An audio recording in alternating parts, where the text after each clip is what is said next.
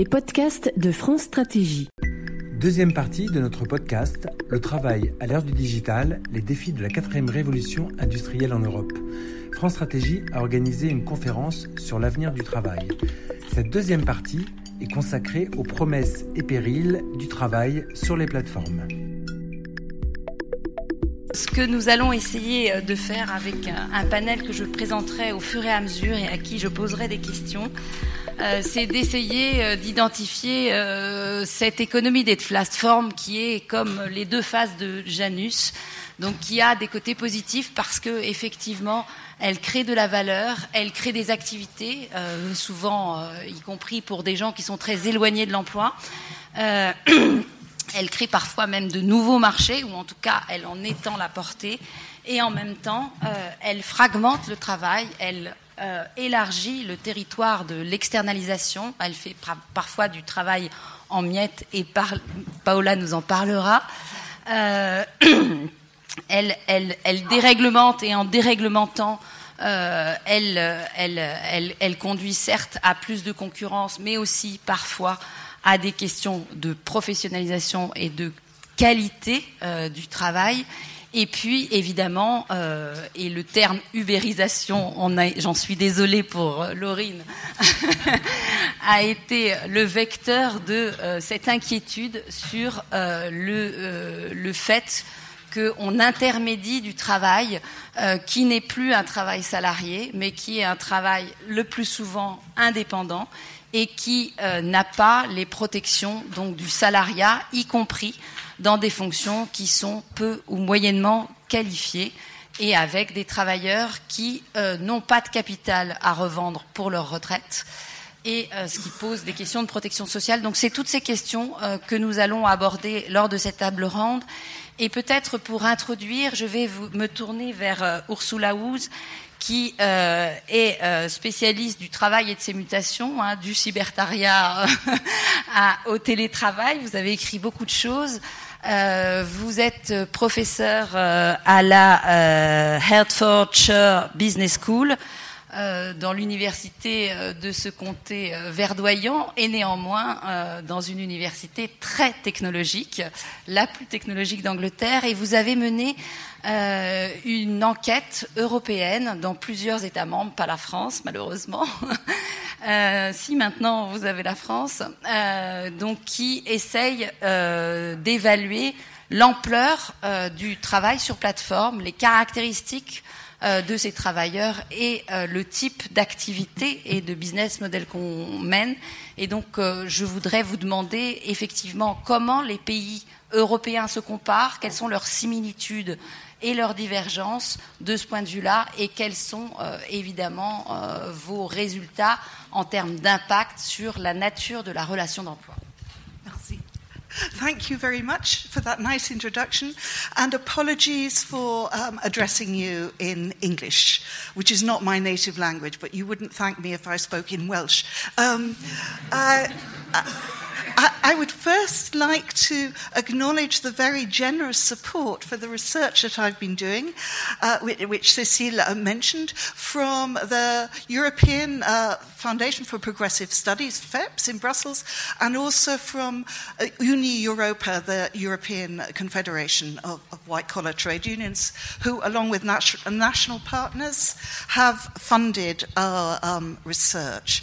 We have so far done surveys in seven European countries UK, Sweden, Germany, Netherlands, Austria, Switzerland, and Italy. And we are now, I'm pleased to say, about to embark on the, a new wave of surveys in France, uh, Spain, Finland, Estonia, Denmark, uh, Slovenia, Greece. So, so uh, by the end of the year, we will have a lot more uh, results uh, to give you. But um, what I want to start really by saying is that as a result of, of doing this very challenging research, the, the first and most important thing I have to tell you is that it is not possible to draw a clear distinction between online platforms and platform workers and, so to speak, normal workers in the rest of the labour market. What we are finding is enormous overlaps the um, the p- workers who say that they work for online platforms, uh, the vast majority of them say that it accounts for less than 10% of their income. So they are doing this in combination with other work, uh, in, in many cases with other forms of casual and non standard work, um, eh, with varying degrees of informality. But in, in some cases, they're doing it on top of a full time job. So, from the point of view of the lives of these workers, the working lives of these workers, uh, platform work is one ingredient in a kind of cocktail of different kinds of precarious, uh, part time, and temporary kinds of work. They might work in a bar, they might work in a pub, in a coffee shop, do a bit of cleaning work, do a bit of childcare work, etc. So you cannot just say these are platform workers. Um, there is a minority for whom it constitutes more than half of their income. Very rarely is it 100% of their income. But the, for workers for who, who say that it's more than half of their income, constitute more or less, it varies from country to country, but around 2 to 2.5% of the workforce. Uh, which is not huge, but it's significant. That is one worker in 40. You know, that's enough workers to be concerned about. But um, having said that, we also have to say not only is it not at all clear that, that platform workers are a separate kind of worker, it's also very difficult to define what an online platform is. A, a, a lot of people say they get work from online platforms, but when you look closely, a lot of these platforms don't really look like our kind of the popular idea of what a platform is, which is based on well known examples like Foodora or Uber or Helpling or whatever. A lot of people are getting work from things like local message boards like Nextdoor.com where people put an ad saying, can, can anybody recommend a good electrician alongside, has anybody seen my lost cat? You know, they, they, um, there, there, are platforms like that. There are also people who get work through platforms which really are 21st century equivalents of the classified advertising in local newspapers, like eBay and so on. They don't actually have the, the, the, the if you like, the classic business model of, of the online platform that we think of. Um, going further into these ambiguities, the um, online platforms are not a stable entity. They have very, very rapidly evolving and changing business models. If you tried to draw up a definition of an online platform in 2013, it would look completely different from a definition that you could produce now. So there's a real danger of trying to sort of reify a, a, definition of an online platform and set it in stone when it, what, what you I might actually be capturing is a very transitional form that applies in the summer of 2018, but that might look very different even in six months or one year's time.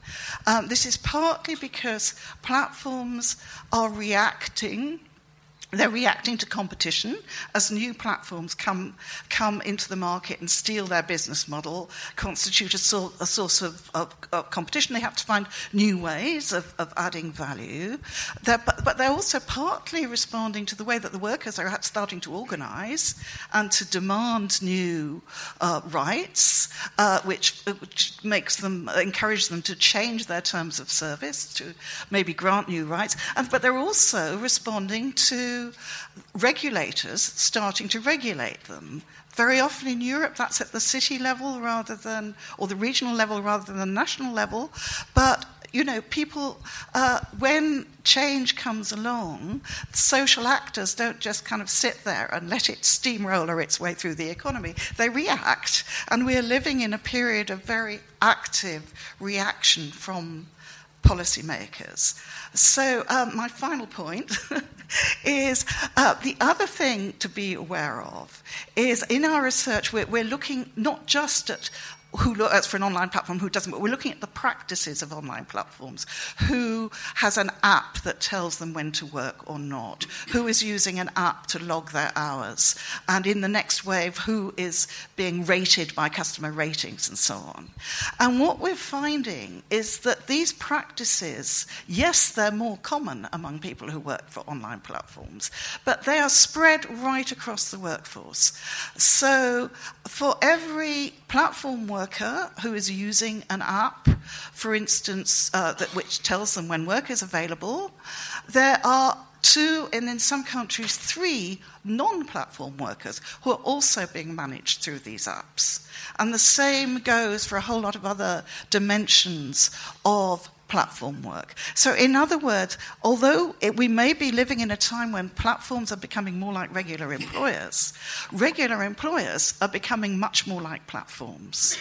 And the implications of that are that if we want to regulate, then we have to not have regulations that are specific to platforms, but regulations that cover that practice wherever it occurs, where the workers are, for instance, being tracked and monitored through, um, through uh, satellite.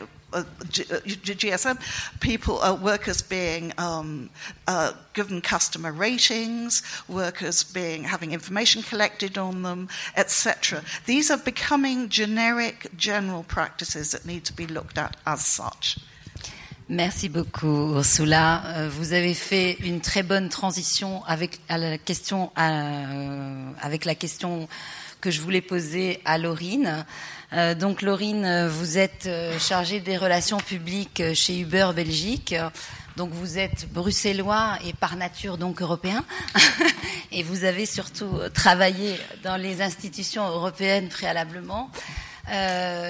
J'aurais voulu vous poser la question effectivement de savoir d'une part effectivement qu'est-ce que c'est le modèle économique d'Uber? Est-ce que c'est un service de mobilité? Est-ce que c'est un service technologique?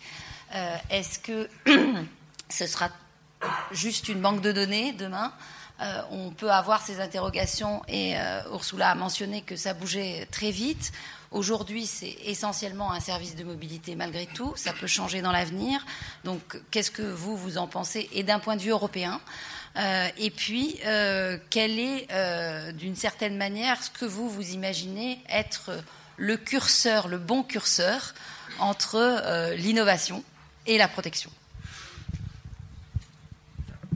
Uh, thank you very much, and also from my side, uh, excuse me for, for not speaking French. I do speak French, but I don't feel that it's appropriate for this round, so I'll, I'll stick to English. Uh, um, so, a lot of questions. I think uh, basically what what we provide is an intermediation service that uh, um, connects uh, riders with uh, independent drivers, and then recently, since a few years, also people that are ordering food are being connected with restaurants, and restaurants are being connected with couriers, and couriers are being then connected with with the eater, we, we call it. So um, it's an intermediation service, which we have learned obviously uh, since uh, end of last year, an intermediation service that has to be uh, regulated in the field of transport. So we do fall under uh, transport regulation um, in uh, in cities. So that is our first uh, the, the first go-to institution is are the cities actually that we are regulated by, um, and I think we started with this idea to connect uh, riders with drivers, but we've seen that this actually has uh, provided a, a, a significant added value to open up new economic opportunities for people that would like to access work.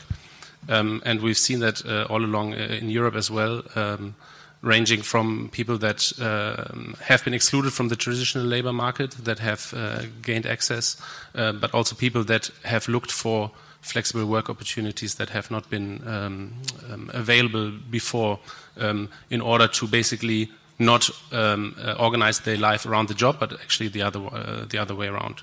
So we've seen a, a huge impact on that. A lot of people um, um, have found uh, access to work through platforms, and they range from. Um, um, there's a, a, a huge range of different sectors where, where platforms have emerged, and I appreciate it, and I, I definitely second what Ursula just has said. There's a, uh rich ecosystem of platforms. And I think such uh, the platform economy as such cannot be described in one definition. It's constantly changing. There's different business models. There's work that is being um, um, um carried out on the platform. There's intermediation services such as uh, ours, for example, but there's also uh, work that is happening on clouds. So I think all these offer opportunities, but definitely challenges and need to be addressed. And I think this is where um, uh, industry and policymakers have to play play a role. And I think uh, we definitely have acknowledged that, and we believe that we can um, define or we can we can create a, a, a, a, model that is consistent with the European uh, social welfare uh, model. And that is basically, we do not only offer the flexibility for, for, for drivers and couriers to use the app when, where, and for how long or not, we don't know if that person will use us tomorrow. So this is really at the discretion, and based on surveys that we have done, this is the single most factor why uh, uh, uh people are partnering with us. But flexibility, that's great, but we also have to al always ask, uh, regardless of whether it's offline or uh, app based work, flexibility for whom? Because flexibility we see not only uh, in, in, the offline world, but also app based, that there are work arrangements such as um, uh, exclusivity, assigned shifts, um, um, limited access. So only because I have an app and I open it and it tells me I don't have a job for you does not mean that it's flexible. So we should always assess whether the flexibility rests with the, uh, the, the, person or uh, with the agent that is assigning the work, or does it really rest with the worker? And this is where we think we can provide an added value and also take a more responsible role. Uh, we recently rolled out um, a protection EU-wide for, for all drivers and couriers that basically uh, ensures them against uh, accidents but also sickness um, and further services such as uh, paternity, maternity payments. Because we believe that it's, it's the right way to do, but also from a business point of view, uh, Ursula also mentioned, thank you for that, uh, the increasing competition. Yes. From a business point of view, it makes sense us offering these services because it increases the probability that drivers and couriers mm. keep using our app without whom we would not have any service, right? so, and this you can actually uh, extend. Uh, we have looked into, um, for example, what are the issues of independent workers? Access to credit. We have a partnership here in France. Um, we are looking into open classroom opportunities also in France. Um, ratings portability. These are all things that, um, all, all, issues that we started discussing uh, after we actually have entered the debate. And I think that is one of the mistakes that we committed, one of the few last year. So we, have, we are new to this debate and we are learning, and uh, that's why we want this dialogue. And basically, these issues came up, and we are, we are looking into how technology, how we can actually address uh, those, those challenges. Merci beaucoup, euh, Laurine. Euh, on va se tourner vers euh, Paola. Paola, qui est chercheur au CNRS à Paris Sud, donc qui est une sociologue perdue au milieu de la technologie du plateau de Saclay, et qui mène avec Antonio Casilli une étude extrêmement intéressante sur une partie des travailleurs des plateformes dont on parle moins qui sont euh, ces travailleurs qui font des micro-tâches. Euh, sur euh, donc qui sont derrière leur écran, qui ne voient personne et qui peuvent faire des tâches qui durent qu'une heure, voire une demi-heure, voire moins, et qui sont rémunérés des sommes très modiques pour ce faire. Et donc, qu'est-ce que c'est pour toi, Paola, l'ampleur de, de, ce travail euh, du clic, hein, de ces travailleurs du clic euh, aujourd'hui? Alors en France, euh, mais peut-être avec un point de vue aussi européen, où on en est où? Et puis quel impact ça peut avoir positif et négatif sur le travail? Oui, merci Cécile pour cette euh, introduction. Euh, ben, je vais juste peut-être rappeler de quoi il s'agit parce que tout le monde n'est euh, pas forcément au courant. Euh, donc, il s'agit de services, de plateformes qui euh, proposent des tâches, des très petites tâches simplifiées, standardisées, qu'on peut faire généralement chez soi, devant son ordinateur ou parfois son téléphone mobile. Donc, il ne s'agit pas de conduire une voiture d'ici à l'aéroport, comme le ferait un chauffeur d'Uber, par exemple, mais il peut s'agir des choses euh, euh type euh, reconnaître des objets dans une image. Certains de nos enquêtés nous ont parlé des tâches comme reconnaître des légumes, des carottes, des tomates dans des images, dans, dans différentes photos. À quoi servent ces petites tâches qui sont au fond très simples? Euh, qui sont rapides, qu'on peut faire généralement en quelques minutes. Si c'est encercler les tomates dans une photo de, de plat de salade, euh, enfin, euh, franchement, vous réfléchissez pas trop, vous encerclez, c'est bon. À quoi ça sert? Ça sert à entraîner euh, les algorithmes d'intelligence artificielle, les algorithmes qui un jour vont nous proposer peut-être des solutions de nutrition plus adaptées ou avec plus de légumes, j'en sais rien, on verra bien. Mais donc c'est en fait du travail qui est, euh, euh, qui est, qui est nécessaire, en fait, qui sert le développement de la technologie d'une manière un peu cachée, parce que c'est pas le visage le plus attrayant, euh, le plus euh, séduisant de l'intelligence artificielle de dire qu'il y a derrière des gens qui encerclent les tomates pour qu'un jour une jolie app nous conseille sur notre régime idéal. C'est quelque chose de caché, de peu connu, de peu visible, d'autant plus que les gens le font chez soi et donc ils sont beaucoup moins visibles que le chauffeur de Uber ou les, les livreurs de Deliveroo qu'on voit dans nos rues euh, et qui commence à avoir une présence euh, euh, importante en fait dans nos débats euh, publics, outre que dans la, dans la structure, dans le fonctionnement de la ville. donc, on s'est intéressé avec une, une, petite équipe de chercheurs, on s'est intéressé à ce monde, à essayer de comprendre de, qui sont ces travailleurs, comment ils vivent, quelle est la part de ces activités dans leur quotidien. Euh, on a eu le soutien et on en est bien content de France Stratégie, mais aussi euh, d'un syndicat qui est Force ouvrière et qui veut bien savoir comment s'y prendre, et aussi euh, d'une institution académique, je dois le dire, la MSH Paris-Saclay, qui soutient l'apport scientifique de tout cela. Donc, qu'est-ce qu'on a trouvé jusque-là? L'enquête est encore en cours, donc on n'a pas encore des résultats définitifs. ça va venir dans les mois qui viennent. Euh, on commence à voir déjà des populations en France très différentes qui, euh, qui en fait sont usagers de ces services. Il y a d'une part des travailleurs qui sont des personnes qui auraient peu d'autres alternatives sur un vrai marché du travail, euh, parfois pour des raisons de handicap ou de problèmes de santé ou de, mauvaises expériences précédentes dans un lieu de travail plus classique comme un bureau et qui donc euh, préfèrent rester chez eux euh, pour faire des tâches qu'ils pensent pouvoir faire dans des conditions euh, qu'ils jugent contrôlables, plus ou moins. Et puis, il y a aussi euh, toute une population qui a déjà un emploi, euh, qui a déjà une activité et qui fait cela pour arrondir ses fins de mois.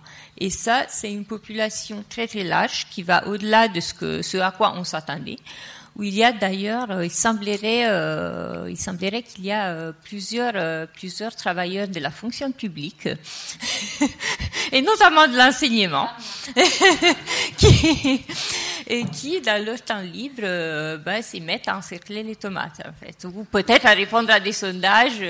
Et, et, et donc, en fait, c'est quelque chose d'un peu voilà, d'invisible qu'on essaie de rendre visible pour nous demander bah, qu'est-ce qui fait euh, que des gens parfois qualifiés, euh, des gens qui ont ou n'ont pas un accès au monde du travail régulier, se ressentent quand même le besoin euh, de d'effectuer des tâches en plus, d'arrondir leur fin de mois par ces systèmes-là. Et puis je mentionne très brièvement en, en, pour, pour conclure, en conclusion, euh, tout ce qui est la, la, réalisation de ce même type de tâches, en fait, en dehors de la France. Donc les clients de ces services, ce sont des entreprises euh, françaises.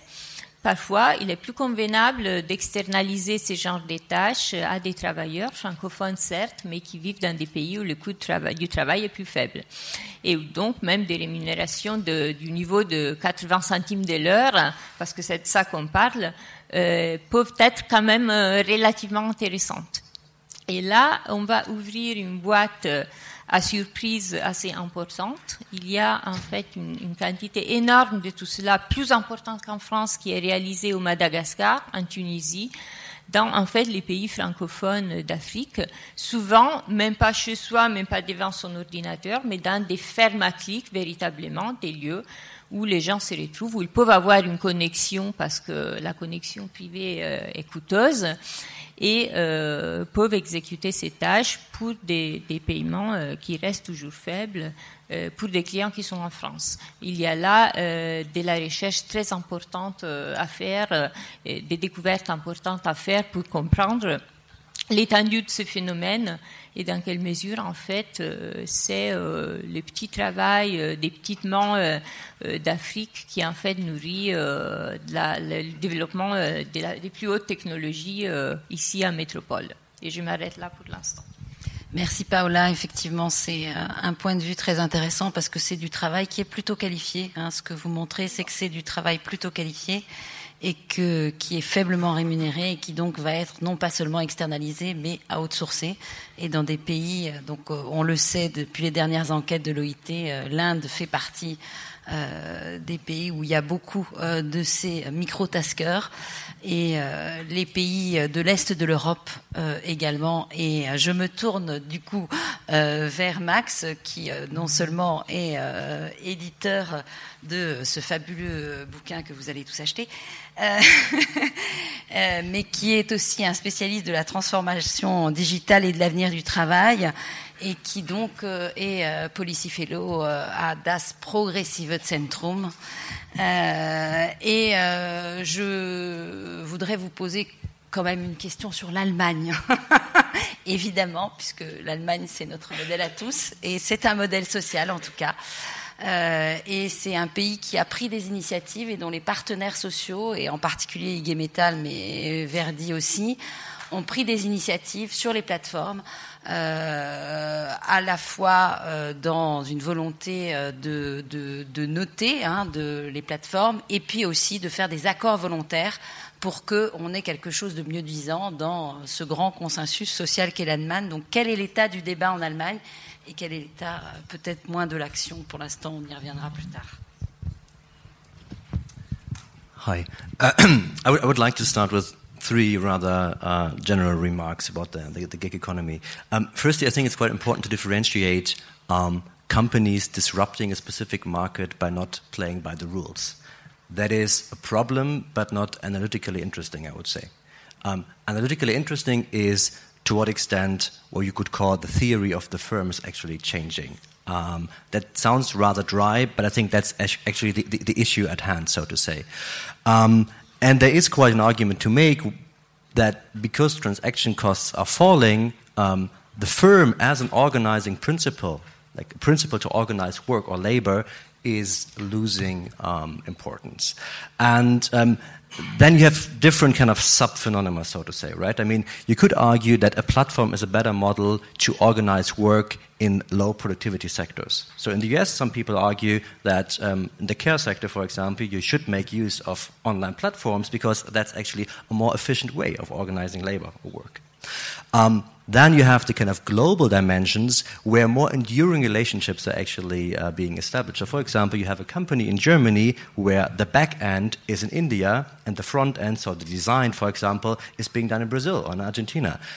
Long lasting relationships, I think that's like a generally positive relationship. And then you have increasingly a global labor market, so to say. So you have a distributed workforce. And I think that is, that is quite an important development because in the end, you come to a point where um, you ask yourself, who is actually competing on that labor market? And I mean, if we try to ask a more ethical question, and when we go like 15 years ahead, maybe, um, you're going to have people in the US who maybe use, you know, like uh, invasive augmentation, so basically a chip in the hat.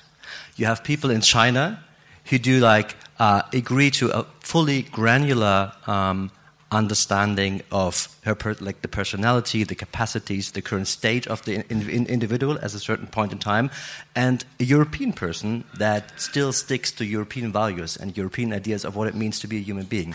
So you have a very different human condition, a very different understanding of the human condition in different, so to say, like cultural spheres or countries, and they are all competing on one global labor market. I think that, that's, that's an important ethical question we should, we should, we should talk about. Um, the second point I would like to make is rather about, I mean, that is not so much about the gig economy. It's rather like a, a, a, general trend we are seeing in the labor market, right? What, what David Weil calls the, the, fissuring of the labor market. So a general trend of destandarization. And I would like to ask the question: To what extent is the talk um, about the gig economy only um, some kind of idea we are bringing in to legitimize a trend that is already happening. So a destandardization of work, right? So we, we, now, now we call it the, the, gig economy. That's just like how things are. And I think Ursula is perfectly right to talk about the um, platformization of companies. So both are happening at the same time, right? So a companization of platforms and a platformization of companies. And that's I think, an important trend. The third observation is about um, why do we actually see this rise in platform business models, and what is the link to, to venture capital? And like Kenny and Zeisman make an important point in our book by, by arguing that you have this like um, massive amount of venture capital actually circling the globe looking for investment opportunities. And those business models who, pro, who, basically promise you know like exponential growth by making use of network effects and all this kind of stuff. I mean they are attracting all this venture capital because there is so much venture capital at hand. This goes into these kind of business models. So the question of why do we have these business models at the moment is also one which is about capital markets and not only about labor markets. So general remarks for the case of Germany, I think like the gig economy in general is a very small phenomenon in Germany. But of course, I mean, in Germany, we saw um, a rise in de-standard work in the past 10 to 15 years. And I mean, to some extent, it was introduced purposefully by the government. And um, I mean, some of the political repercussions you can see at the moment, right? So, um, when your basic argument is that we work for the um, decommodification of labor, and then you are doing some kind of recommodification of labor, there is some serious repercussions politically we are seeing at the moment. So I think like the debate about the gig economy in Germany is rather a theoretical, a theoretical one, and the more general discussion is about how do we find the right balance between recommodification, decommodification, um, also within a European setting. Thank you so much for this German point of view. Euh, je me tourne euh, vers euh, le, notre représentant syndical. Donc Thibaut Weber, vous avez été élu à la Confédération européenne des syndicats et vous travaillez sur les questions des jeunes, du digital, j'en passe, et des formes non standards d'emploi. Et vous avez euh, organisé euh, récemment à Bruxelles euh, un événement européen sous l'égide du... Pardon, sous l'égide d'un réseau que France Stratégie soutient, qui est le réseau Sharers and Workers, qui met euh, en dialogue les plateformes et les représentants des travailleurs. Et donc vous avez un point de vue européen. Donc euh, qu'est-ce qui est pour vous euh, l'essentiel de la question du travail des plateformes? Et comment euh, les syndicats peuvent y répondre euh, d'une certaine manière. Est-ce que euh, ça, ça donne de nouvelles opportunités pour les syndicats pour atteindre des travailleurs qu'ils n'atteignaient pas? Est-ce qu'au contraire, c'est un signal de disparition ou d'une nécessité de renouvellement? Et est-ce que c'est les syndicats de salariés qui doivent les défendre ces travailleurs? Puisque euh, nous avons euh, deux par le monde, et en particulier dans le monde plus anglo-saxon, des syndicats d'indépendants. Et euh, Max a rappelé que effectivement la déstandardisation du travail n'était pas un phénomène qui date de l'ubérisation et que nous avons vu également en France et sans doute plus en France qu'en Allemagne hein, d'ailleurs. donc comment se situe et qu'est-ce que peut faire la Confédération européenne des syndicats? euh, merci beaucoup, merci, beaucoup pour votre invitation. Je pense que sur ce débat, comme sur le, débat précédent, ce qui est important de, de garder en tête, c'est qu'il faut garder la tête froide. Euh, éviter les scénarios de science-fiction et, euh, et, regarder effectivement la réalité de ce qu'est l'économie de plateforme aujourd'hui, de ses opportunités et de ses risques pour euh, engager au mieux euh, les actions et les discussions, les, euh, négociations aussi qui sont sans doute nécessaires pour, réguler ce segment de, de l'économie là. D'abord parce que sur le phénomène de, de, de, des intermédiaires de marché, euh, comme se définissent les plateformes souvent, euh, d'un point de vue un peu technique, c'est pas un phénomène qui est totalement nouveau. Et on a beaucoup de cas dans l'histoire, euh, depuis très longtemps, d'intermédiaires qui sont venus à un moment euh, organiser ou bouleverser, bouleverser pardon, des marchés. Depuis longtemps, on connaît le phénomène des marchés où l'offre et la demande s'organisent, et ça depuis l'Antiquité. Hein.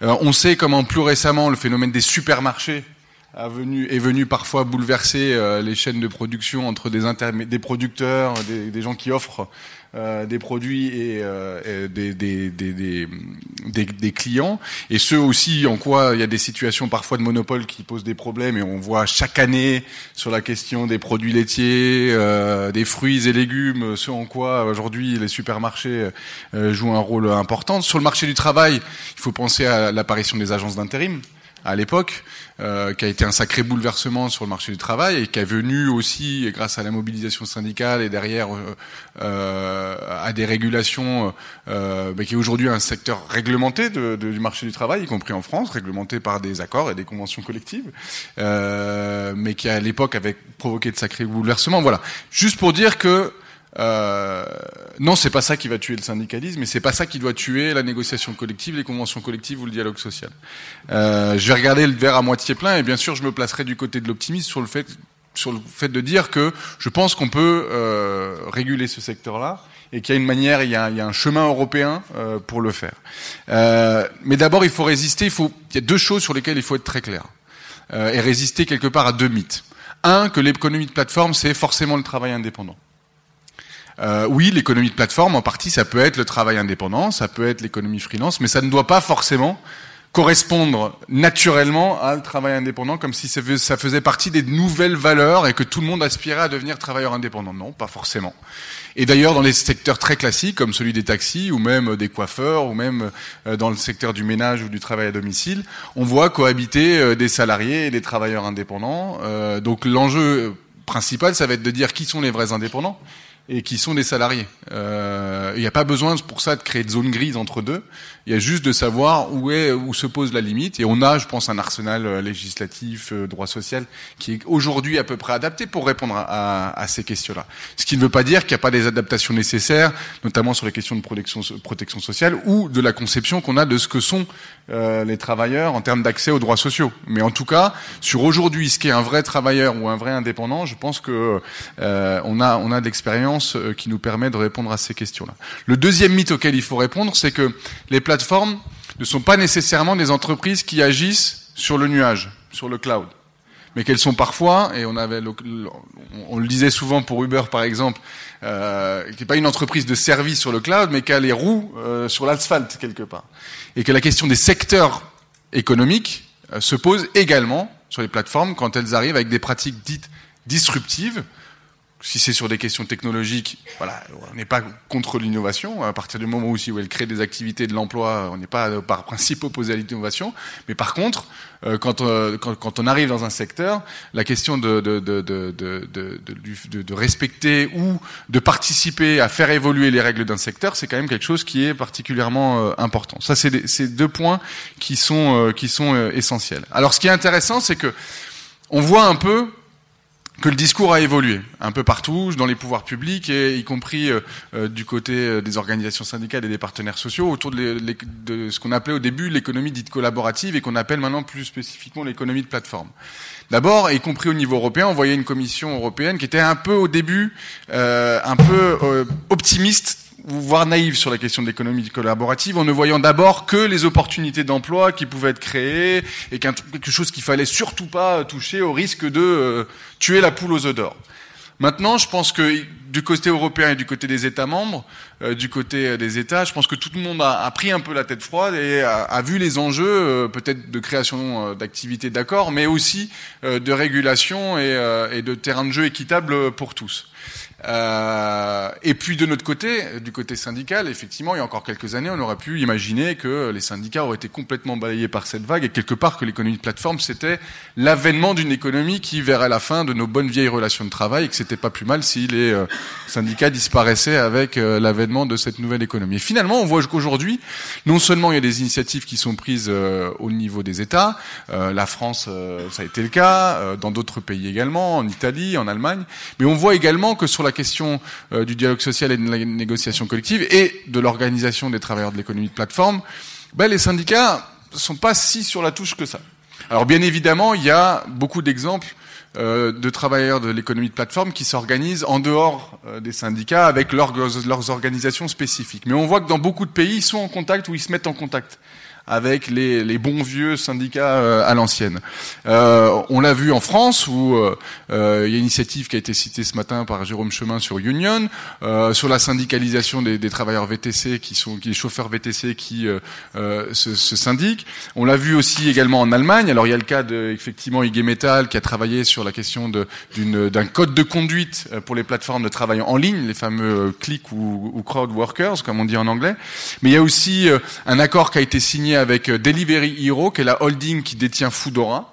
Euh, qui s'est transformé en entreprise européenne et le syndicat allemand euh, du secteur de l'agroalimentaire et le, le, syndicat Chisel en Italie ont signé un accord qui a permis l'établissement d'un comité d'entreprise européen au sein de cette entreprise. Qui aurait pu croire ça il y a quelques années Pourtant, c'est une réalité. Dans les pays nordiques également, euh, il y a un accord qui a été signé récemment avec la plateforme ILFR, qui est de la plateforme de travail à domicile, et euh, le syndicat euh, danois.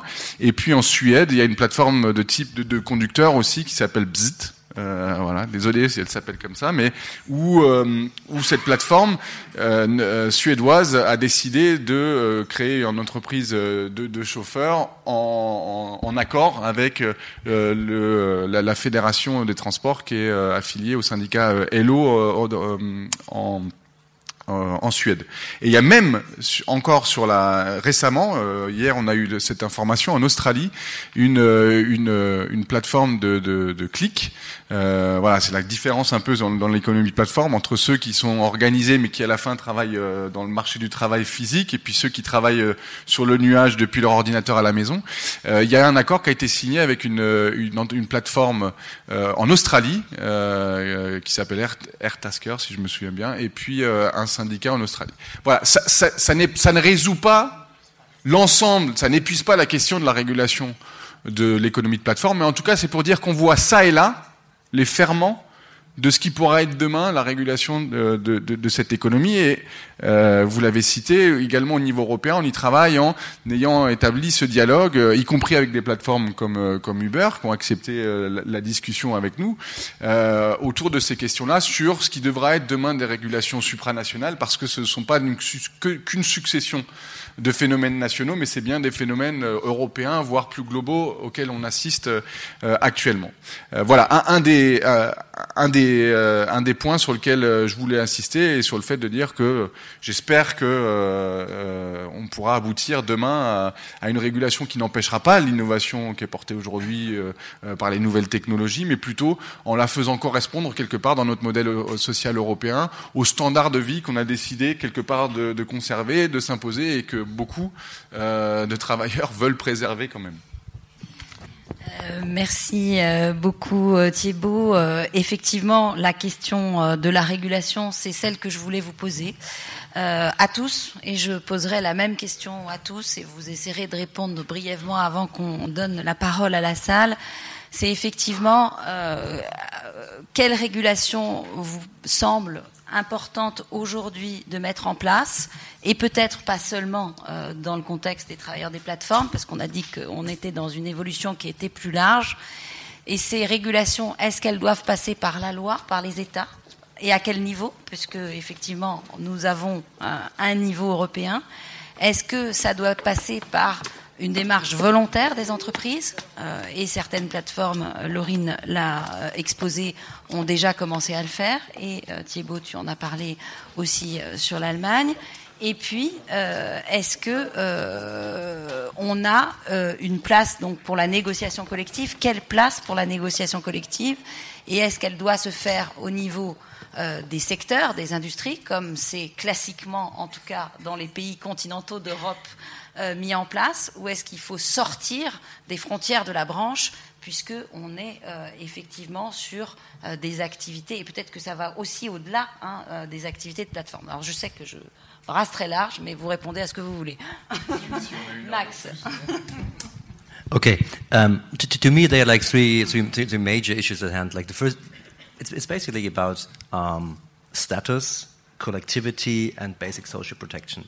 Um, with regard to status, I think that's an issue that we should um, get organized about as soon as possible, ideally on a European level, which is kind of tackling this ontological ambiguity we have at the moment with regard to who's an employee, what is like, like an employment relationship, and as soon as possible, as European as possible. With regard to collectivity, I think we are like in a very early phase, actually. I mean, we, we do see some experimentation with um, kind of initiatives and different kind of organizing happening within platform workers.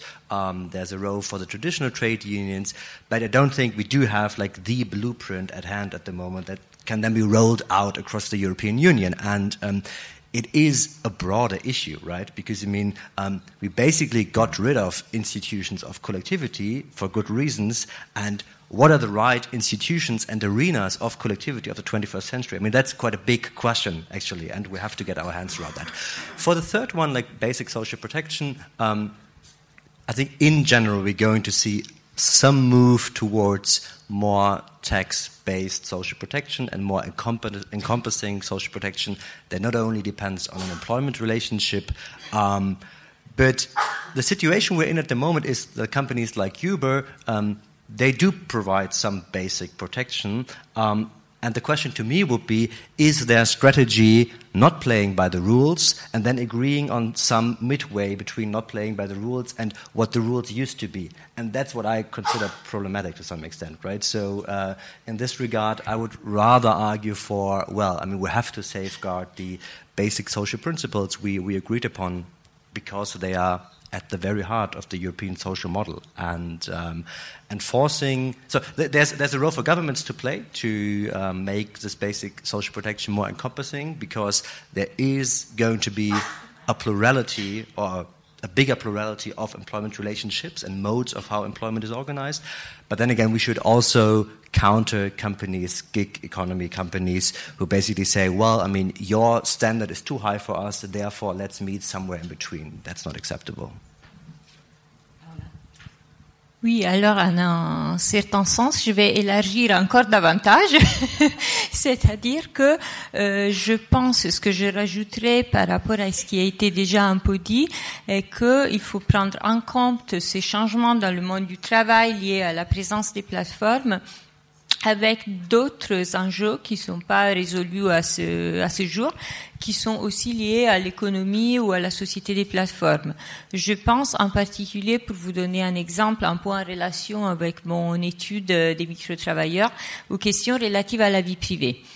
Alors, l'une des tâches que certains micro-travailleurs peuvent se trouver à faire, c'est de euh, tester, de réécouter euh, la compréhension euh, que peut avoir eu un assistant virtuel comme Alexa ou Cortana ou Siri. Ça a été évoqué à un autre, sur un autre sujet dans la table ronde précédente. Euh, ben, en fait, ce qui se passe, c'est que si je, si je suis un utilisateur de l'un de ces assistants virtuels, euh, je lui dis euh, commande-moi une pizza ou je sais pas quelque chose comme ça, et lui, il comprend quelque chose et il agit. Mais euh, comme ils sont pas encore parfaits, euh, la compréhension est pas toujours toujours ce que ce à quoi on s'attendrait. Donc, en fait, ce, qui, ce, que les entreprises, en fait, productrices de ces outils font, c'est de bah, faire vérifier euh, euh, la, la, transcription automatique effectuée par euh, Alexa, on va dire, euh, à des travailleurs qui vérifient est-ce qu'elle a bien compris ou pas bien compris, et s'il y a une erreur, qu'est-ce que, quelle est l'erreur et comment euh, on peut le corriger. C'est comme ça que l'outil est euh, amélioré. Or, dans les euh, transcriptions euh, que le travailleur quelconque euh, peut avoir à écouter et à corriger, bah, il y a des choses qui relèvent de la vie privée des gens, de leur vie sexuelle des fois, de leur intime. Et euh, il n'est euh, souvent écrit nulle part que bah, ce que j'ai dit à mon outil, euh, que j'imagine être un petit robot, en fait, sera écouté par quelqu'un en vrai qui pourra, a priori, pourra pas me reconnaître, mais on ne sait jamais. Donc ça, c'est pour dire en fait qu'il y a des enjeux liés à la protection de la vie privée mais qui sont aussi liés aux formes de travail qu'on a derrière pour que ces outils marchent. Et donc, en fait, on ne peut pas vraiment complètement séparer, comme on est en train de le faire aujourd'hui, la réglementation de la vie privée de la réglementation du travail, parce qu'en fait, les deux finissent par se croiser. Et donc, en fait, c'est une manière de dire que tous, toute notre réflexion qui est très bien sur la réglementation du travail des plateformes, on doit quand même prendre en compte le cadre plus large de l'économie numérique et de la société numérique pour voir en quoi il peut y avoir des liens peut-être insoupçonnés à première vue euh, avec d'autres aspects qui sont aussi en train d'être euh, d'être réglés, d'être discutés du moins, mais où tout, enfin où il, où il, reste des zones grises et euh, il peut y avoir euh, des, des, dérapages euh, pas forcément attendus. Euh, donc bon, là j'ai peut-être pas apporté des solutions, mais c'était très important de le mentionner effectivement. Oui, sur, sur, la question de la régulation, euh, d'abord sur la question de la, la protection sociale, euh, je pense qu'on peut on peut très bien imaginer un avenir à notre protection sociale euh, et, nos systèmes quelque part de protection sociale. Euh, finalement, ont, des, des, enjeux d'adaptation qui sont des enjeux de couvrir le, large, le, de plus larges personnes possible. C'est d'ailleurs un des éléments euh, intéressants d'une initiative qui a été lancée par la Commission européenne dans le cadre du pilier européen des droits sociaux, euh, du pilier social, qui a été proclamé par les États membres des institutions européennes euh, en, en 2017. C'est une bonne chose d'ailleurs, il faut le souligner. Mais que sur la protection sociale, il y a nécessité de relancer une réflexion sur la, couverture la plus large possible. Alors c'est vrai que la question de la fiscalité et de la protection sociale, elle, elle, est importante, mais il faut quand même, pour nous, en tout cas mouvement syndical, imaginer une protection sociale qui soit la plus contributive possible. C'est-à-dire que demain on couvre encore davantage les indépendants et qu'on assure un accès euh, le plus large à la protection sociale, il faut que ce soit en contrepartie de contribution. Ça fait grincer un certain nombre d'indépendants quand on considère que c'est à la fin un résultat en moins dans le chiffre d'affaires quand on est indépendant, mais Quoi qu'il en soit, euh, euh, nos systèmes de protection sociale ne doivent pas forcément être réinventés, mais en tout cas adaptés, c'est certain. Et même si on devait imaginer des débats autour d'un revenu universel, ce en quoi je ne crois pas forcément, même dans ce cas-là d'un scénario, scénario de politique fiction où on aurait tous un revenu universel, il faudrait à un moment ou à un autre, mécanisme de collecte et de redistribution qui ressemblent peu ou prou à nos systèmes de protection sociale actuels. Donc attention à pas jeter le bébé avec l'eau du bain quand on parle de protection sociale. Sur la question du travail, sur la question du travail aujourd'hui, quand on parle euh, travail et, et, et, indépendance, on oppose souvent euh, euh, droit commercial et droit social quelque part. Et en fait, euh, il faudrait avoir euh, sur la question de, des droits sociaux, bien évidemment rappeler ce que c'est euh, la situation du, du, salariat, bien évidemment, mais aussi imaginer que pour les freelances et pour les vrais indépendants, il puisse y avoir un certain accès aux droits sociaux et un certain accès, y compris aux droits syndicaux, euh, pour les freelances et pour les indépendants. Euh, ce qui veut dire que pour nous, en tant qu'organisation syndicale ou que partenaire social, quand il s'agit de négocier des conventions collectives, ça veut dire pourquoi pas imaginer des accords collectifs et des conventions collectives qui couvrent et des salariés et des indépendants d'un secteur. Mais pour ça, il faut revoir quelque peu les conceptions qu'on a sur la loi, les lois de la concurrence, parce que euh, des indépendants qui se regroupent peuvent être trop facilement considérés comme un cartel ou une entente illégale, alors même que parfois ce sont juste des travailleurs. Et d'ailleurs, si vous avez remarqué, tous ces phénomènes de, des plateformes ou autres remettent au goût du jour un terme euh, vieux comme le monde qui est travailleur. Je vous aurais dit ça il y a 20 ans, vous m'auriez pris comme un, comme, comme, un vieux débris, euh, comme un bolchevique, euh, pas, de, jugement, mais euh, or voilà, non, on parle de, on parle de travailleurs, salariés ou non, on, parle de travailleurs et c'est c'est une dimension importante.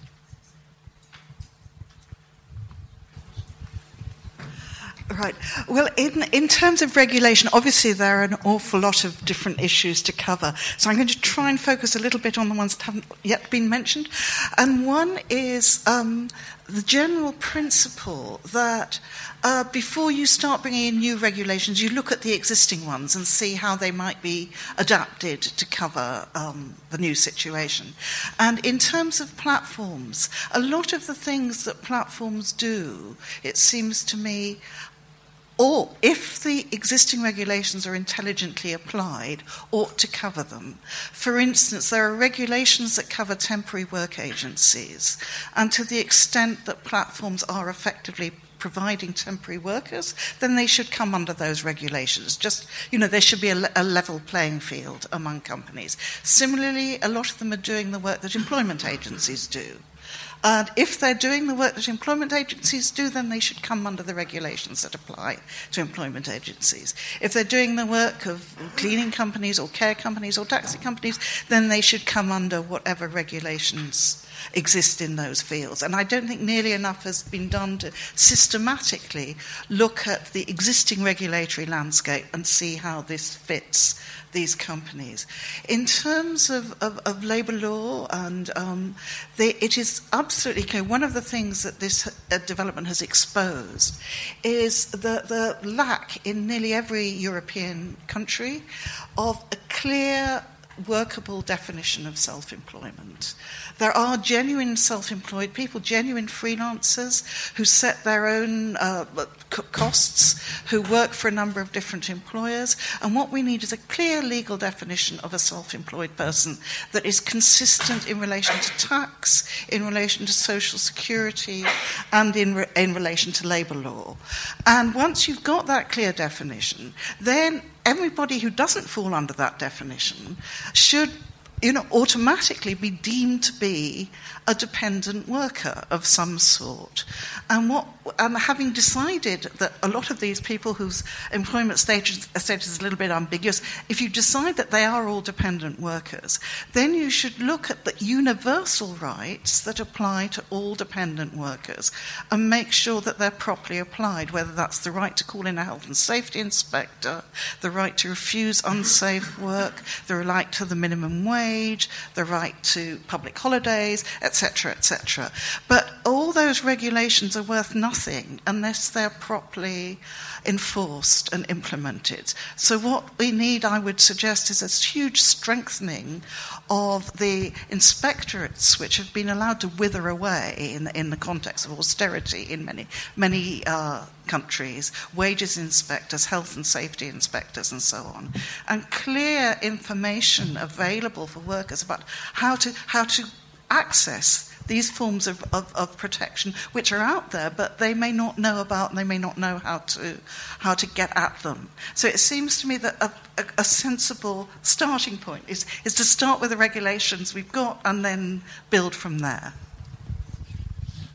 Uh, again, I would agree with Ursula. Uh, I think First of all, regulation is needed also from a business perspective because if you have regulation, then you have business certainty because you know if you follow the regulation, then you basically have certainty and can and develop, develop your business. We've seen that in, in, in transport regulation, and I think uh, the same thing would be would be uh, beneficial and absolutely vital also in, in, this field.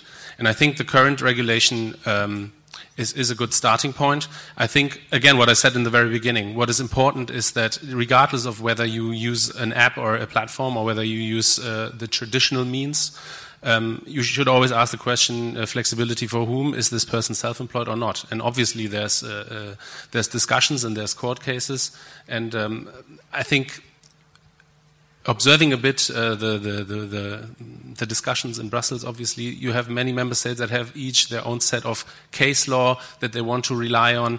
So, observing it, I, I see a difficulty for an EU wide definition. At the moment, what, what we see from, from policymakers in Brussels, there's uh, not so much appetite, I would say. Um, social protection is a point that I wanted to, uh, that I had addressed, but I think this is definitely something where we should look into because. Um, we work um, with, with professionally licensed drivers in Europe. That's a model that we are now applying throughout uh, Europe. So these are independent drivers that, um, based on, on national legislation already, sometimes have a hard time accessing uh, social protection. So I think this is a debate. I think uh, this Uberisation, which sits uneasy with us because we've become kind of a poster child for this precariousness, again, it's also partly our fault because we have been uh, absent from the debate and we haven't engaged uh, earlier. This is something where we really believe that we can uh, provide an added value because uh, we, we really see that um, if you want to solve for these issues, then you should actually have uh, stakeholders uh, contributing, but also policymakers. So, from the stakeholder side, this partner protection initiative that we initiated with, together with AXA is, is a start, but it actually doesn't answer the more uh, the bigger question. That is actually um, access to social protection for independent workers in general, and that's something that we definitely want to push forward and that we want to address. Um, there's an interesting European Commission study that came out uh, uh this year that basically looked at different uh, national prote- uh, social, social, protection systems, and actually you had some member states where there was better coverage of independent workers uh, than than in others, and and we believe that really working together, looking how can we actually make this independent worker status evolve, that it comes with some uh, basic uh, social protection privately and publicly, um, that I think would be the way forward. Because again, um, there's a lot of questions like uh, why do you why don't you just employ your, your, your drivers? Um, it's basically the Uber model wouldn't work with, with employed drivers because then we would have to uh, assign shifts. That's exactly taking away this flexibility that we believe is the most added value. And um, we are in, in, in, discussions with, with uh, independent drivers. Obviously, there are associations, so I think this, this cartel formation, that's something that the debate that we shouldn't have because uh, independent workers can uh, organize in associations. We've seen that in the VTC sector. We have seen that uh, uh um, um, across sectors, IPSI in the UK, uh, the Association of Independent uh, Professionals. So I think this is a discussion that we definitely uh, want to have and to see how can we actually help independent workers in accessing social protection and also moving more, and that's I think a more challenging ch um, um, um task moving towards a more portable uh, benefit system because what we see is that this I study, I get a job, and then I work until I'm, I'm 60 or 65, 67, depending on which country you are. Uh, that's uh, uh, it's vanishing because people are changing jobs more frequently, and we, and we think about the future of work where there will be job displacement because of technology. I think looking at how can we actually uh, provide that uh, access to social protection, but also this transitioning towards other opportunities, that will be, be a challenge. And I think that's why we really need to work on a more portable benefit system. Again, many people ask, how do you want to finance that? And I think as other stakeholders, uh, so it should be definitely um, the state, the worker, and obviously uh, uh, stakeholders such as Uber that need to have this discussion, and that's a discussion that we don't want to shy away from. Merci beaucoup à tous. Je vais euh, donner la parole à la salle. Donc, je vais prendre quelques questions parce qu'on a 5 minutes pour les questions et 10 minutes pour les réponses. et on sera à l'heure. Bonjour, merci beaucoup. Euh, j'ai beaucoup appris donc sur les plateformes et donc ce qui est derrière, donc ces plateformes. Euh, c'est fantastique, mais à la fois, j'irai donc euh, concernant donc la réglementation. Ce qui m'étonne, c'est que vous, souhaiteriez donc élever cela, et je suis d'accord au niveau de l'Europe, mais les plateformes, in fine, elle n'est pas limitée à l'Europe. J'irai tous ces transferts, comme vous le disiez, donc euh, Paola, vous avez donc des gens de l'Inde, d'Asie, ou, même d'Amérique latine qui, qui, interfèrent sur ces, ces plateformes. Donc, quid gérer donc du travail des, plateformes vis-à-vis de la réglementation Doit-on se limiter uniquement à l'Europe? Autre question? On va prendre une série euh, et on va répondre euh, en point final. Vous avez déjà trop faim? Oui, bonjour. Une question euh, justement qui, fait un peu écho à cette intervention. Euh, pourquoi on ne pourrait pas assimiler ce qui se passe aujourd'hui avec euh, les travailleurs du clic, que vous avez très bien expliqué, madame, avec les conseils, les centres d'appel euh, qui à un moment a été délocalisé dans les mêmes pays euh, parce qu'il n'y avait pas beaucoup de valeur ajoutée, etc., etc., qui étaient des entreprises occidentales, entre autres, qui délocalisaient, et des syndicats comme euh, celui auquel j'appartiens, la CFDT, qui sont adhérents à l'UNI, donc Union Européenne, mais aussi Unimonde, ont essayé et ont aussi réussi à syndiquer des syndicats, par exemple, en Afrique, au Maghreb, syndicats des, centres d'appel. Donc il y a bien évidemment une mondialisation de l'entreprise et de, l'activité. Et donc, il faut aussi une régulation mondiale. C'est pas ça la réponse, même si elle n'est pas toujours facile, parce qu'on voit qu'il y a des, des ingénieurs, par exemple, qui travaillent aussi sur les plateformes et, qui, ne sont pas très faciles à identifier, par exemple. Donc il y a certainement des pans de ces activités qui restent quand même difficiles à atteindre parce qu'il y a des travailleurs qui sont invisibles. Autre question? Bonjour, nous avons évoqué les, vous avez évoqué notamment Paola les micro-tâches, mais je n'ai pas entendu de point sur euh, la légalité du système aujourd'hui, puisque nous avons soit un statut de travailleur salarié, soit un statut de travailleur indépendant. Et euh, voilà, le défaut de paiement de cotisation sociale pour ces personnes qui effectuent des micro-tâches, il n'y a aucune cotisation payée, sous une forme ou sous une autre. Donc est-ce que ça n'est pas un sujet en soi que de se poser actuellement leur, euh, la, la légalité du système existant et se développant? Merci. Il y a une question. Thank you. Uh, I don't like to complicate things more than they are. But uh, you will do it. We know it. the Dutch experience is that um, it's very difficult to get a common view, first of all, between trade unions. Uh, there are trade unions that want, at all cost, collective agreements, and others that say, okay, let's move on according to the uh, requirements of the market.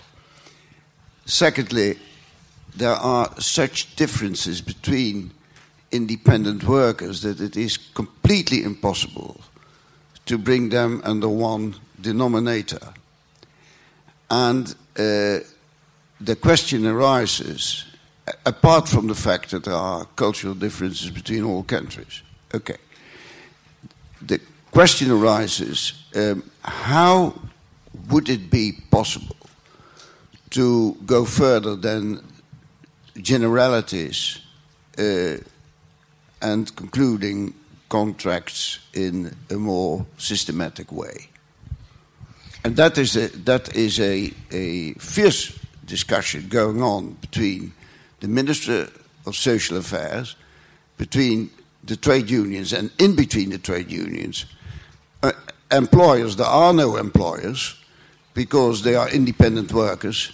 And the strange thing is that, at least in my country, the employers' associations uh, would want to see a more uh, comprehensive and uh, uh, organized, uh, uh, organized social protection system. Thank you. But it is not feasible up to this moment. Maybe you have the crystal ball, please. Alors, euh, vous allez répondre euh, peut-être pas à toutes les questions et on va partir dans l'autre sens. Donc, euh, Laurine, je vous laisse répondre et vous avez deux minutes. Okay. Uh, I don't have the crystal ball. Um, on uh, legislation on the European level. So again, I think this really shows the difficulty because again, we talk about different uh, business uh, models. We talk about different sets of platforms. So you have those that are heavily locally regulated, such as ours. So for, we are we are sure if we comply with regulation in city X Y Z, we, we, we have business certainty and we can operate there. Um, on cloud work, uh, I I see your point that uh, only uh, focusing on, on regional legislation might be difficult, and uh, I'm very interested what others have to say about it. Um, secondly, on um, um, um, giving giving those workers that are working with platforms a, a greater voice. I think that was part of the question that uh, the gentleman from the Netherlands has asked. Is basically again um, we want to give a, a, a bigger voice for for those that uh, use our app uh, to access work.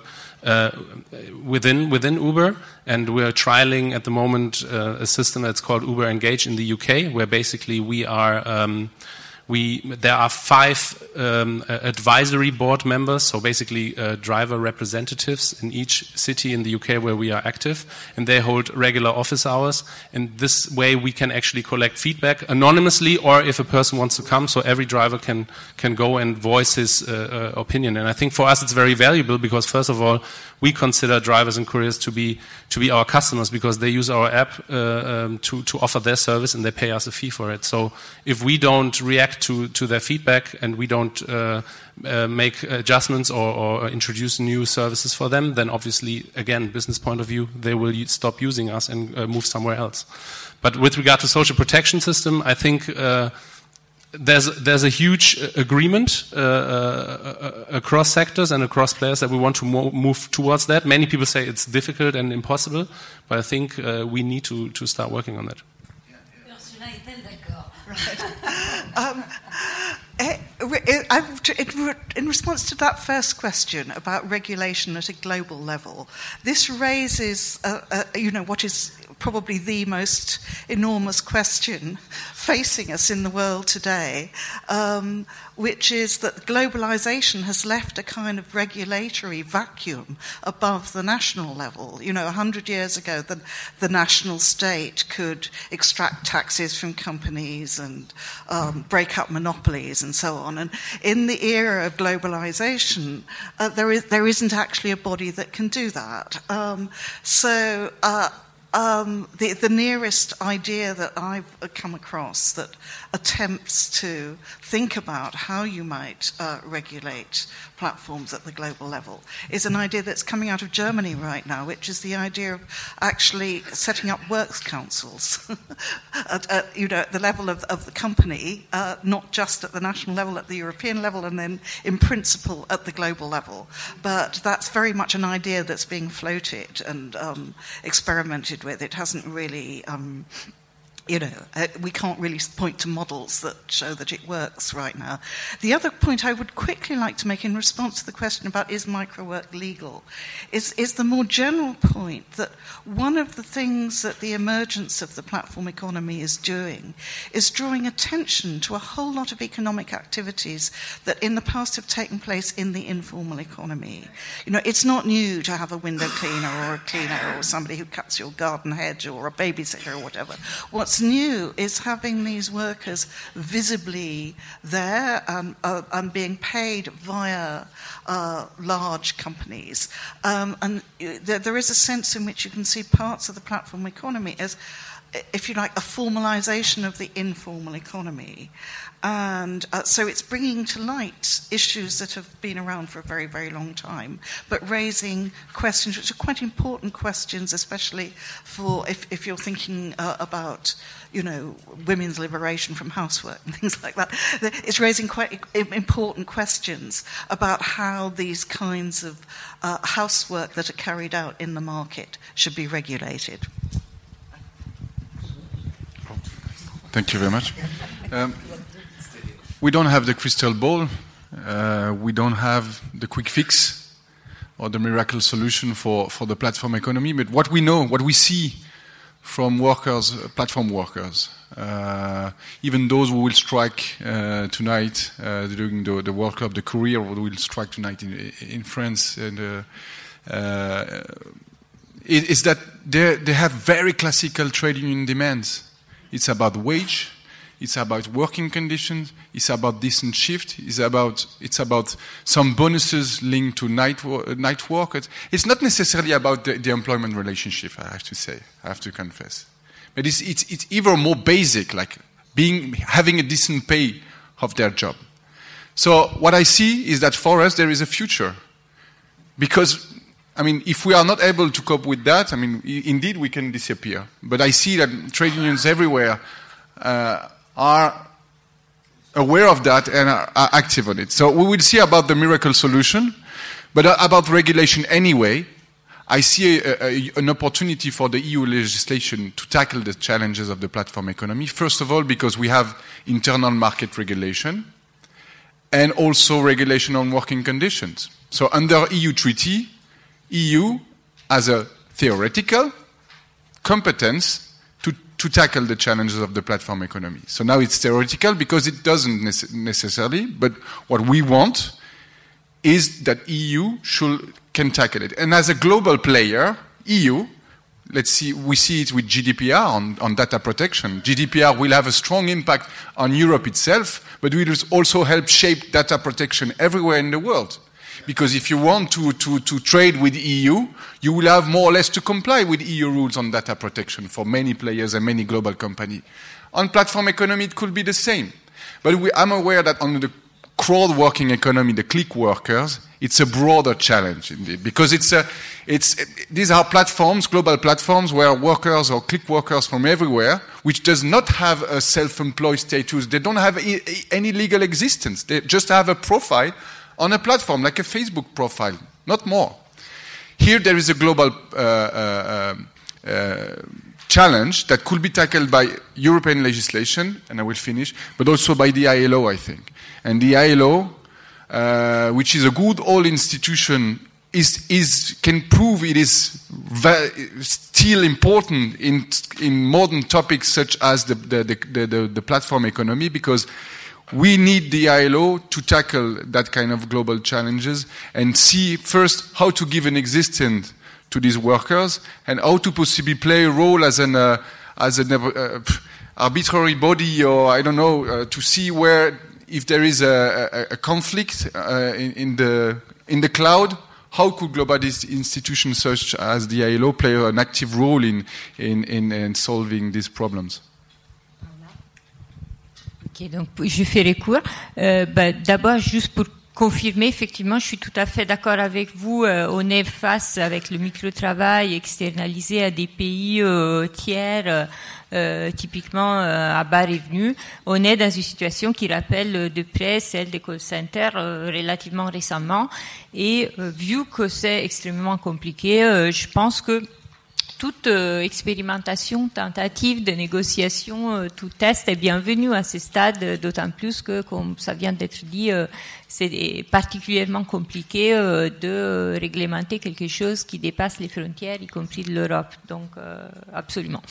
Et puis, donc, sur la question de la légalité du microtravail. Alors bon, la, la solution généralement adoptée en France, c'est le statut d'auto-entrepreneur qui de toute façon limite euh, le, gain qu'on peut faire chaque année.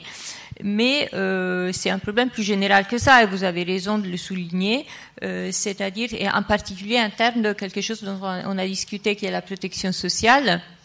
Pour quelqu'un qui a un emploi principal et en plus fait des tâches sur les plateformes, en fait, c'est son employeur principal qui euh, supporte le coût de sa protection sociale. Est-ce que c'est juste? Est-ce que c'est ce que nous voulons? Est-ce que nous ne devons pas penser autrement le financement de la protection sociale? Uh, two, two very brief points. Um, the first, I think I'm, I'm, I'm very much with Thibault about basically it's old questions in new, in new clothes. Um, so to me, the Uber case is basically about the distribution of efficiency gains, not so much about the employment relationship. I mean, I have nothing against intermediaries. We need intermediaries, and I think Uber is a good intermediary. But the question is, what extent of the efficiency gain goes to the capital side and to the labor side? And as we're talking about platform economy, network effects, um, access to data, there is quite a risk for like monopoly or, or oligopoly uh, constellations, which express the need, so to say, for collectivity on the labor side. Uh, and for you know how do we basically regulate these kind of monopoly constellations because I mean they, they, they are a problem as they were in the third, second, and first industrial revolution. Uh, revolution. Um, then to the global dimension, I think that's like a super important point because I mean we have this kind of first we put uh, tasks to shared service centers, then we do kind of outsourcing, and then we do automation. Um, that's kind of the, the, the broad uh, scene we have at the moment. And the problem is for developing countries, this outsourcing part used to be a stepping stone towards building up middle class economies. And that stepping stone is ever less available to these uh, to these um, societies. And I mean, Paula talked about the, the, the click centers in, in, in, Africa, and I mean, they explicitly say to me, for example, right? I mean, um, these people they cannot read and write, but they can basically, you know, like circle like bananas and tomatoes, as you've been talking about. And then the question is, what kind of building up human capital, what kind of technology spillover do you actually have in these countries, and what is what is their position within the global value chain, and what does that mean for global equality? And there we are facing massive, massive. Uh, problems, which are also linked then to migration issues and all the stuff we're debating about in our beautiful continent of Europe at the moment. Merci. On a trois minutes de retard, ce qui pour un Français est une vraie performance. Donc je vous remercie infiniment euh, de cette euh, table ronde qui non seulement a été intéressante, mais qui je pense a apporté des points qui n'étaient pas euh, nécessairement dans le débat. Et donc j'en suis très heureuse et je vous demande d'applaudir nos orateurs.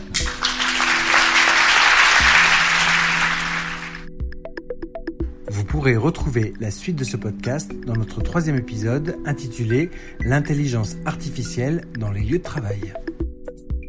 Retrouvez tous les podcasts de France Stratégie sur www.stratégie.gouv.fr.